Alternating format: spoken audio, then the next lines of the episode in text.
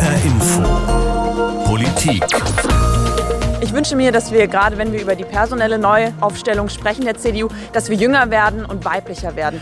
Das ist der Satz der Stunde, gesprochen von Wiebke Winter. 25 Jahre jung, weiblich und bislang so etwas wie eine Exotin in der CDU. Die jüngste im Bundesvorstand, der jetzt ja zurücktritt. Nach dem Wahldebakel bei der CDU soll sich was ändern. Auch weil die Christdemokraten die jungen Wähler nicht erreicht haben. Das geht übrigens der SPD genauso. Die Sozialdemokraten haben die Wahl mit den Stimmen der Ü50 gewonnen. Also frische Ideen und junge Gesichter für die großen alten Parteien. Ich bin Stefan Büchler und ich frage mich, hm, jung und weiblich, ist das alles Reicht das? Und warum ist das überhaupt so wichtig? Heißt ja nicht automatisch gute Politik, oder? Mich interessiert, wie zwei junge PolitikerInnen das sehen, die jetzt beide gerade mit einem Direktmandat in den Bundestag gewählt wurden. Da ist Felix Döring, SPD im Wahlkreis Gießen und Ronja Kemmer, CDU im Wahlkreis Ulm, also in Baden-Württemberg. Und mit ihr habe ich mich für eine Videoschalte verabredet. Hallo, Frau Kemmer. Hallo, ich grüße Sie. Frau Kemmer, freuen Sie sich eigentlich auf die nächsten Jahre in Berlin? Also wenn die CDU jetzt so viel jünger und weiblicher wird, dann sind Sie doch ganz weit vorne, oder? Naja gut, also ähm, ich sag mal so, aller Voraussicht nach sind wir ja zunächst mal in der Opposition. Äh, das ist natürlich immer weniger schön, äh, wie wenn man regiert. Und ja, die Umstände führen aber hoffentlich dazu, dass wir uns jetzt an vielen Stellen ähm, ja auch erneuern werden, in der Partei wie in der Fraktion. Vieles ist ja momentan auch im Fluss und ich hoffe, dass da das ein oder andere wirklich auch in Umbruch kommt. Wie erleben Sie das gerade in Berlin? Haben Sie das Gefühl, dass sich jetzt wirklich was ändert? Weil ähm, die Partei muss jünger werden und weiblicher werden. Das haben wir schon auch schon mal gehört. Ne? Das ist nicht das erste Mal, dass wir das hören von der CDU. Ja, also ich glaube, hm, wir haben ja schon auch ein paar wirklich gute, aktive ähm, äh, junge Frauen, wie jetzt zum Beispiel Nadine Schön, wo ich auch wirklich äh, großen Respekt habe nochmal, dass da zwei Minister ähm, auf ihre Mandate jetzt verzichten, um eben auch diesen Prozess, äh, sage ich mal, weiter, weiter fortgehen zu lassen. Aber klar ist, glaube ich, es braucht an vielen Stellen einfach auch strukturelle Änderungen. Ich bin der festen Überzeugung, wir haben zu Themen wie Digitalisierung, Klimaschutz, also so die Megathemen unserer Zeit, eigentlich wirklich richtige Antworten und auch gute Personen. Das Problem ist einfach nur, dass die bis dato nicht in der ersten oder zweiten Reihe sitzen und da gehören die jetzt auf jeden Fall hin. Ja, erste Reihe ist ein gutes Stichwort. Äh, wenn wir jetzt mal auf das Amt des CDU-Parteichefs gucken, da sind ausschließlich wieder Männer, die da gehandelt werden im Moment. Gell? Ja, leider. Also ich glaube, das ist vielleicht auch ein bisschen Teil des strukturellen Problems. Also wir sehen das ja auch, wenn wir in die Bundesländer schauen. Ähm, sind wir da, wo wir Ministerpräsidenten stellen, aber auch Fraktionsvorsitzende, Parteivorsitzende, da sieht man einfach schon ganz klar, da ist ein Mangel an Frauen. Und das, sage ich mal, ist, ist dann auch entsprechend jetzt so, dass natürlich bei der Bewerberlage da sich leider momentan wenig Frauen einfach auftun, was ich persönlich sehr schade finde. Und ähm, ja, höchstwahrscheinlich wird es am Ende dann ein Mann werden. Mhm. Aber was glauben Sie, woran liegt das, dass so wenig Frauen sich da engagieren? Wie, also da muss man ja wahrscheinlich wirklich ganz grundsätzlich mal so einen Hebel ansetzen, um Partei, CDU, Parteiarbeit für, für Frauen attraktiver zu machen. Sie sind ja selber junge Mutter und ich kann mir vorstellen, dass so Parteiarbeit, 70-Stunden-Woche, Sitzungen bis in die Nacht, das passt ja schwer zusammen, oder? Muss sich da was ändern? Also ich glaube, da gibt es schon viele gute Vorschläge. Das, sage ich mal, geht auch, glaube ich, über eine Partei hinaus. Das eine ist ja so die Arbeit im Bundestag. Da ist schon viel passiert mit Blick auf Mutterschutz und anderes. Aber ich sage mal, Politik ist ja vor allem auch immer ganz viel Ehrenamt ähm, und der kleinste Teil ist Hauptamt. Und auch da haben wir, glaube ich, gute Vorschläge gemacht ähm, mit der äh, Struktur- und Grundsatzkommission, äh, ähm, dass zum Beispiel auch gerade, wenn man jetzt äh, im Ehrenamt ein Kind kriegt, dass man trotzdem seine Ämter behält und äh, jetzt nicht nur, weil Wahlen sind, wo man vielleicht nicht teilnehmen kann, dann rausfliegt. Also ich glaube, da passiert schon ganz viel. Aber ich glaube, wir müssen auch an manchen Stellen einfach die Inhalte noch, noch stärker auch in den Vordergrund äh, wieder stellen, um da junge Frauen anzusprechen. Ähm, weil das eine sind so die, die strukturellen Fragen, organisatorischen Fragen, aber das andere ist ja eben auch, wie fühlt man sich entsprechend von einer Partei repräsentiert. Und äh, genau, ich glaube, da gibt es an der einen oder anderen Stelle einfach noch was nachzuholen. Welche Themen wären das denn? Also ganz konkret, ich glaube, viele junge Frauen bewegen Themen wie Klimaschutz, aber auch gut Vereinbarkeit von Familie und Beruf. Und auch da bin ich der festen Überzeugung, ich meine, haben wir viele gute Vorschläge und auch in der Vergangenheit gute Dinge gemacht, wie den Rechtsanspruch zum Beispiel auf ähm, die U3-Betreuung und anderes. Das waren am Ende CDU, äh, meistens auch Frauen, die diese Themen durchgesetzt haben. Aber wir haben es, glaube ich, in der Kommunikation nicht immer so geschafft, dass die Themen dann tatsächlich auch mit uns nach Hause gehen. Mhm. Wenn Sie haben gerade Klimaschutz auch gesagt als ein Thema der jungen Generation, was da sehr viele sehr bewegt. Das scheint ja so ist bei den Grünen äh, besser aufgehoben oder ja, das, das äh, finden die jungen Leute da glaubwürdiger und haben da auch äh, gewählt. Sie haben ja wenig junge Leute erreicht bei der Wahl. Ja, wobei, also zum einen muss man, glaube ich, noch mal sehen, vor vier Jahren waren wir bei den Erstwählern sogar noch bei Nummer eins. Ähm, klar, jetzt sind wir abgeschlagen, das kann uns nicht zufriedenstellen.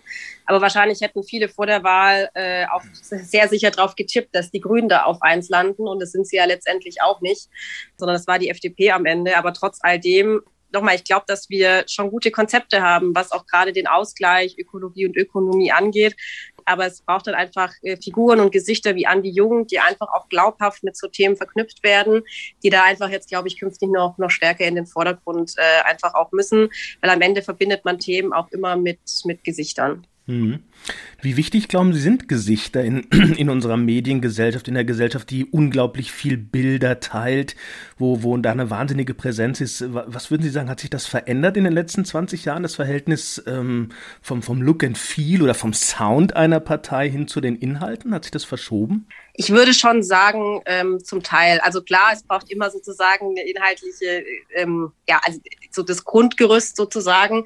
Aber es ist dann auch viel die Frage, welche Partei verbindet man eigentlich mit welchen Stärken? Und ich glaube, ähm, wirklich das Thema auch Kommunikation und da haben wir einfach in der Vergangenheit äh, Fehler gemacht. Ich meine, es gibt ja auch jetzt, glaube ich, wirklich Beispiele, warum wir gerade auch bei den Erstwählern verloren haben, wie eben Artikel 13, die Urheberrechtsreform, aber auch die Antwort auf Wieso, ähm, wo wir einfach mhm. schauen müssen, dass wir beim Thema Kommunikation auf die Höhe der Zeit kommen. Ja. Ähm, ich bin ja nicht mehr ganz so jung, kann ich zugeben. Ähm, und ich frage mich, nur jung und weiblich ist noch keine gute Politik. Also ich habe das Gefühl, alleine reicht das nicht. Reicht das aus Ihrer Sicht? Nein, also ich glaube nochmal, man muss glaubhaft äh, Gesichter mit Themen verbinden. Trotzdem haben wir eine unglaubliche Vielfalt auch in der Partei und ich glaube, ähm, die Kunst wird sein, das wirklich auch in den Vordergrund zu stellen.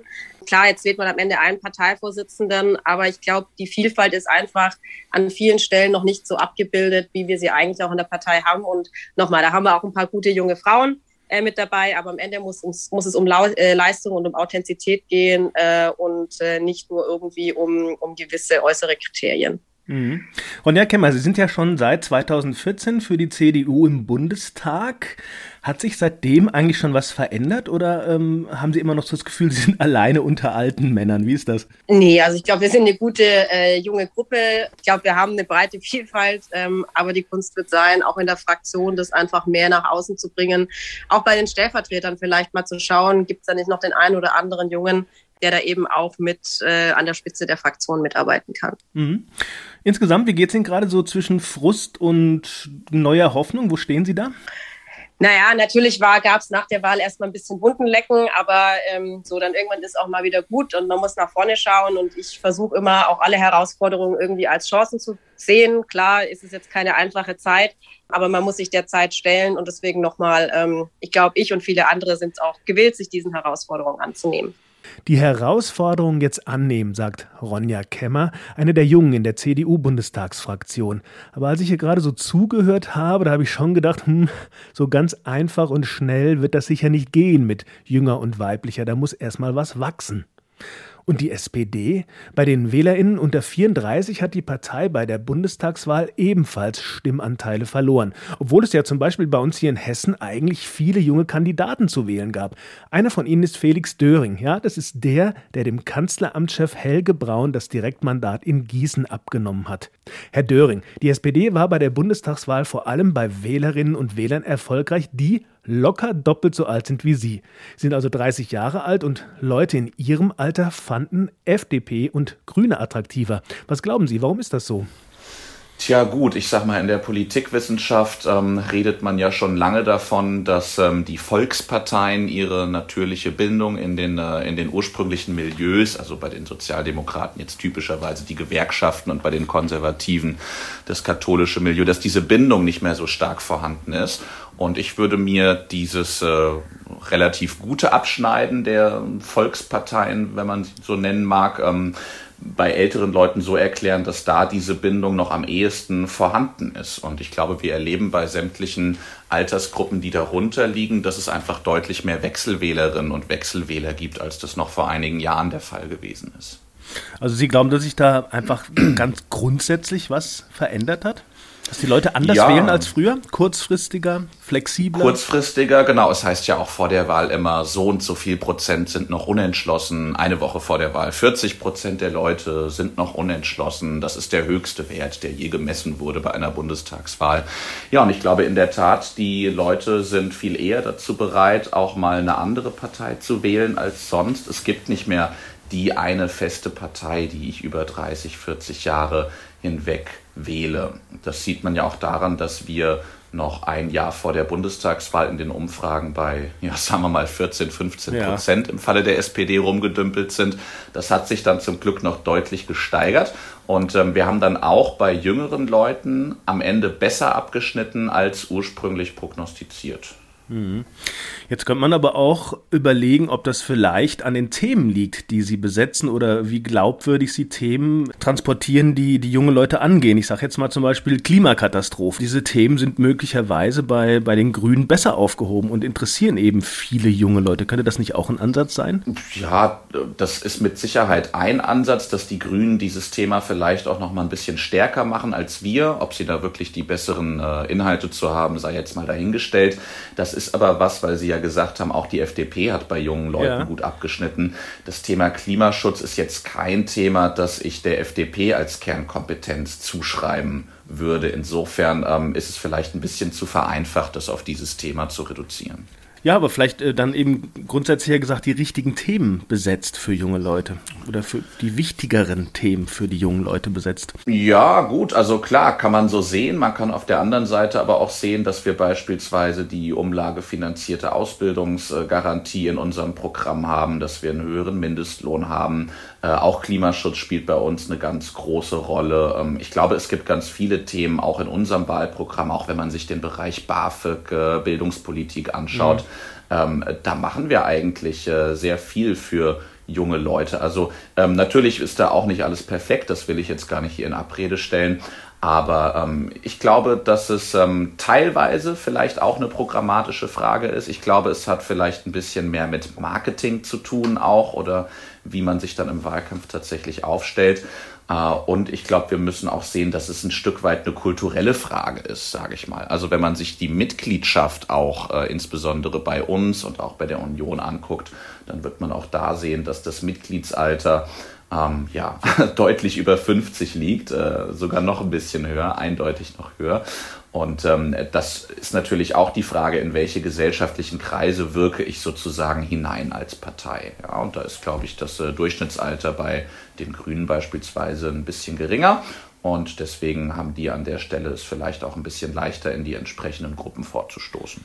In der CDU werden ja gerade Stimmen laut, die sagen, wir müssen weiblicher und jünger werden.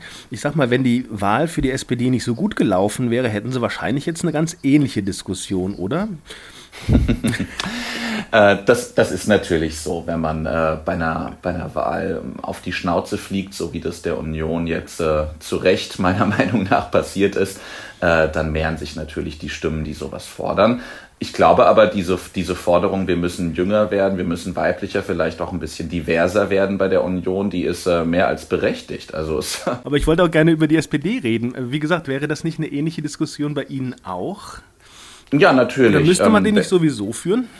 Natürlich müsste man die führen. Ähm, also die führen wir auch und wenn Sie sich angucken, von der neuen Bundestagsfraktion sind äh, über die Hälfte, knapp mehr als die Hälfte der Abgeordneten dort sind neu gewählt und davon knapp 50 tatsächlich im Juso-Alter, also unter 35, zu denen zähle ich mich auch dazu. Und ähm, auch was dort äh, den Anteil von Frauen angeht, was den äh, Anteil angeht von Menschen mit Migrationsgeschichte, ähm, haben wir da, glaube ich, ähm, schon etwas, was sich was ich sehen lassen kann, was äh, ein Stück weit auch einen Aufbruch signalisiert. Haben Sie da oder leiten Sie da für sich eine, eine besondere Aufgabe auch ab, jetzt als junger Newcomer im Bundestag für die SPD? Ja, also ich glaube, dass es einerseits thematisch darum geht, die Dinge tatsächlich anzusprechen, von denen wir vorhin auch gesprochen haben. Äh, gute Arbeit, Ausbildungs, Bildungsmöglichkeiten für junge Leute, auch das Thema Klimaschutz nochmal ganz prominent zu machen. Ich habe das übrigens in meinem Wahlkampf so wahrgenommen, dass es gerade auch bei älteren Menschen äh, eine hohe Zustimmung dazu gab, dass ich als junger Mensch kandidiert habe. Also sagen wir mal, dieser Satz, ähm, ach, ich finde das toll, dass die jungen Leute sich engagieren, ihr müsst jetzt mal ran, den habe ich jeden Tag gehört. Und ähm, ja, daraus äh, leitet sich natürlich auch eine, eine gewisse Verantwortung ab. Es geht jetzt nicht darum, eine, eine Klientelpolitik zu machen von mir für jüngere Menschen und es geht auch nicht darum, verschiedene Altersgruppen auszuspielen gegeneinander. Aber Politik hat natürlich auch was mit, äh, mit öffentlicher Darstellung und Wahrnehmung zu tun. Politik hat was mit äh, Inhalten zu tun, wenn es darum geht, die für junge Menschen ähm, zu machen. Und es ist natürlich, wie ich auch vorhin gesagt habe, eine kulturelle Frage. Und natürlich kann ich das vielleicht in einer bestimmten Art und Weise dann leichter machen als jemand, der doppelt so alt ist. Wie wichtig glauben Sie, ist das äh, der, der, Look sozusagen, der Look and Feel von, von einer Partei, äh, wie die aussehen, wie die Köpfe sind, wie jung die Leute sind im Ver Verhältnis zu den Inhalten? Ist das möglicherweise heute ja in unserer Mediengesellschaft, in einer Gesellschaft, die sehr von Bildern halt auch geprägt ist, ist das wichtiger geworden als, sagen wir mal, vor 20 Jahren? Puh, das ist eine interessante Frage. Also natürlich spielt das eine große Rolle. Mm, ich glaube aber nicht, dass die, äh, die Leute einzig und allein nach sowas schauen. Ich äh, war ja bis vor kurzem als äh, Lehrer im Schuldienst tätig, habe dort auch Politik und Wirtschaft unterrichtet. Ähm, und ich sehe schon auch gerade bei jungen Leuten vielleicht stärker als auch in den letzten 10, 20 Jahren eine, eine große Politisierung, äh, eine Aha. große Bereitschaft, sich politisch zu informieren, sich auch zu engagieren. Es gibt ein großes Interesse, ähm, sich zu beteiligen an Diskussionen. Und da geht es eher weniger um äh, das, was jetzt plakativ als Bild irgendwo entsteht. Da geht es schon um ganz konkrete Sachfragen, die den Leuten, glaube ich, äh, wieder ein Stück weit mehr unter den Nägeln brennen, als das noch vor einigen Jahren der Fall gewesen ist. Also junge Leute wieder politischer wäre ja nicht schlecht. Felix Döring mit 30 Jahren ein Direktmandat für die SPD. Das sind jetzt Ihre ersten Tage in Berlin, in der Hauptstadt, im Reichstagsgebäude. Ich frage mich auch, wie fühlt sich das eigentlich jetzt an für Sie? Was, was schnuppern Sie auf den Gängen? Ist da die alte Macht? Ist da Tradition oder spüren Sie sowas wie Aufbruch? Wie ist das gerade für Sie da? ja, das, äh, also man, man schnuppert auf jeden Fall sehr viel neue Luft. Ähm, ich muss sagen, der bewegendste Moment war bisher der, ähm, unsere Fraktionssitzungen finden ja Corona-bedingt im Plenarsaal des Deutschen Bundestags statt. Und ja. äh, den tatsächlich von innen zu betreten, da reinzugehen und dann auch noch festzustellen, hey, ich bin jetzt, äh, ich bin jetzt auf einmal Teil des Ganzen. Das war schon ein ganz besonderer Moment. Und ja, ich glaube, es gibt gerade auch unter ähm, den jungen Abgeordneten der SPD, mit denen ich natürlich auch viel Zeit hier verbringe, schon sowas wie eine Aufbruchsstimmung. Und es gibt sowas wie einen politischen Anspruch, dass wir eben sagen, wir machen das hier nicht zum Selbstzweck, sondern wir machen das, weil wir ganz konkrete Veränderungen herbeiführen wollen. Und natürlich ist das in einer größeren Gruppe und auch in einer größeren Fraktion, die wir ja jetzt als SPD auch sind, wir sind ja glücklicherweise gewachsen, ist es nochmal leichter, da eine Aufbruchsstimmung, glaube ich, entstehen zu lassen. Tja, so unterschiedlich klingt das gerade. Die Herausforderung annehmen, sagt CDU-Frau Kemmer, SPD-Mann Döring spürt Aufbruchsstimmung. Aber nochmal zu den Inhalten und den Personen. Ich habe im Kopf, dass wir im Wahlkampf sehr viel über die Kandidaten und relativ wenig über Inhalte diskutiert haben. Und jetzt geht es schon wieder um Personen, jüngere, weibliche. Ist das so ein neues Phänomen, dass alle so sehr auf Personen fixiert sind? Ich habe den Wahlforscher Matthias Jung angerufen und ihn genau das gefragt. Also ich glaube, dass das gar nicht so stark ist, wie wir das vielleicht heutzutage wahrnehmen, weil auch schon früher, und da meine ich jetzt einige Jahrzehnte zuvor, Wahlkämpfe auch sehr stark personalisiert waren. Denken Sie an äh, Konrad Adenauer oder Willy Brandt und auch die Herausforderungen von Helmut Kohl durch Schröder oder Lafontaine waren ja sehr auf Personen fixierte Auseinandersetzungen. Aber man muss immer sehen, diese Personen stehen ja auch für ein bestimmtes Programm. Mhm. Und äh, von daher haben wir da immer so ein Zusammenfallen von pointierter Personenwahrnehmung und der mit dieser Person verbundenen grundsätzlichen, ganz allgemeinen programmatischen Orientierung. Merkel und die Modernisierung der CDU ist ein weiteres Beispiel in der Richtung. Also dann ist es gar nicht aus Ihrer Sicht ganz falsch, wenn die CDU jetzt äh, in die Richtung denkt, jünger, weiblicher werden, um junge Wähler, jüngere Wähler besser ansprechen zu können? Also ob die CDU momentan in diese Richtung denkt, äh, wage ich mal noch zu bezweifeln, äh, weil wir eigentlich ja da eine programmatische Auseinandersetzung über die ähm, Orientierung entweder zur Mitte sozusagen in Kontinuität des Kurses von Angela Merkel oder eben auch zum, äh, in Richtung eines Rückfalls in mehr traditionell konservativere äh, Positionen stehen. Und äh, das ist, glaube ich, eigentlich der zentrale Konflikt, der sich hinter den Personen verbirgt, äh, dass man dann äh, auf die Defizite, die es ja schon äh, eigentlich immer und äh, in der Union gibt, äh, nämlich äh, ein, ein Mangel ähm, an Jüngeren, äh, an äh, Frauen und eben auch eine mangelnde Präsenz in den Kommunen, die eine, etwas größer sind, also in den mittleren Großstädten schon beginnen und in den Großstädten sowieso. Das ist, glaube ich, so ein Reflex, der dann immer wieder kommt. Mhm. Hören das ja auch nicht zum ersten Mal, ne? Wenn man das heute googelt, findet, also jünger, weiblicher werden, findet man auch sehr viele alte An Einträge dort. Also das ist schon, schon vor Jahren auch mal äh, thematisiert worden von der CDU. Äh, wenn wir jetzt mal auf die, auf das Amt des CDU-Parteichefs gucken, da werden ja auch gerade wieder ausschließlich Männer gehandelt. Stützt das Ihre These, dass das noch längst nicht ausgemacht ist mit jünger und weiblicher werden? Naja, man muss ja sehen, dass die Union da ähm, auch insofern besonders betroffen ist, weil es ja was entsprechendes auch innerhalb der Wählerschaft gibt. Das heißt also, ähm, auch das ist natürlich nichts Neues, aber bei dieser Wahl besonders stark zum Tragen gekommen, dass sie ja äh, bessere, umso bessere Ergebnisse erzielt, je älter die entsprechenden Wähler sind und dass wir auch in Hinblick auf die Geschlechtszugehörigkeit ja nochmal eine sehr große Spaltung sehen. Das heißt also, die Union ist insbesondere bei jüngeren Frauen sehr schlecht gelitten und wenn sie überhaupt bei Frauen positive Ergebnisse erzielt, dann ist das vor allen Dingen bei den älteren Frauen. Aber das ist auch nichts Neues, nur im Rahmen des absolut, dieses massiven Niedergangs der Unionsergebnisse jetzt äh, wirkt sich das dann dort auch nochmal relativ stärker aus. Also das wahre Debakel könnte dann sein, dass die SPD sozusagen äh, der CDU die Ü50 geklaut hat bei der letzten Wahl.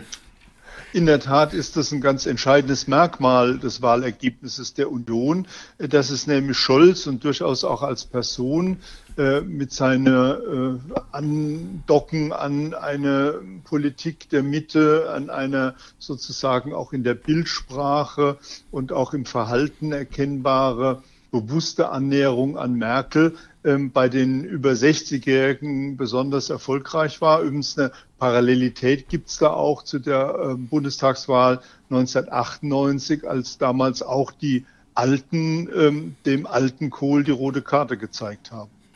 Die Wahl war, also das Ergebnis war für mich überraschend, besonders mit Blick auf die SPD. Und wir haben ähm, ja den, den Willen der Wähler erlebt, äh, kurzfristig zu entscheiden, äh, alte, sagen wir mal, alte Gewohnheiten abzulegen, auch mal umzuschwenken. War das jetzt aus Ihrer Sicht eine ganz besondere Wahl oder ist das vielleicht eher das neue Normal? Ja, es war insofern eine besondere Wahl, als äh, die CDU, die ja bisher immer eine sehr deutliche strukturelle Unterstützung erfahren hat, in einem Großteil der Wählerschaft doch auf ein Niveau zurückgekommen ist, was äh, man in der Tat äh, davor nicht hätte erwarten können.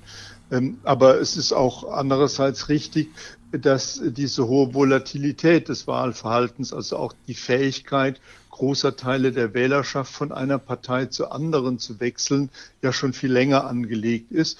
Und es hängt eben halt auch ähm, damit zusammen, dass die Gesellschaft insgesamt weniger stark ideologisch geprägt ist und die Parteien sich auch viel stärker in den vergangenen Jahren oder Jahrzehnten eigentlich auch der politischen Mitte zugewandt haben, sodass auch die programmatischen Unterschiede zwischen den Parteien abgenommen hat und damit der Wähler leichter von der einen Partei zur anderen Partei wechseln kann. Sagt Matthias Jung von der Forschungsgruppe Wahlen. Mein Fazit ist, es ist noch gar nicht ausgemacht, ob die CDU jetzt tatsächlich jünger und weiblicher wird. Gute Leute wird sie aber brauchen. Am Ende hängt ja dann doch wohl viel an Personen. Schwierig wird es auf jeden Fall werden, mal wieder sowas wie eine breite, verlässliche Stammwählerschaft aufzubauen, so wie das die ehemaligen Volksparteien SPD und CDU ja schon mal hatten. Ich vermute, auch die kommenden Wahlen werden auf jeden Fall spannend. Ich bin Stefan Büchler und während ich mich hier mit Innenpolitik beschäftigt habe, hat mein Kollege Sebastian Schreiber nach Österreich geguckt. Die Kurzkrise hat er seinen Podcast genannt, tanzt Österreich den Tango Corrupti. Gibt's bei hinforadio.de in der ARD Audiothek oder in ihrer Lieblingspodcast App.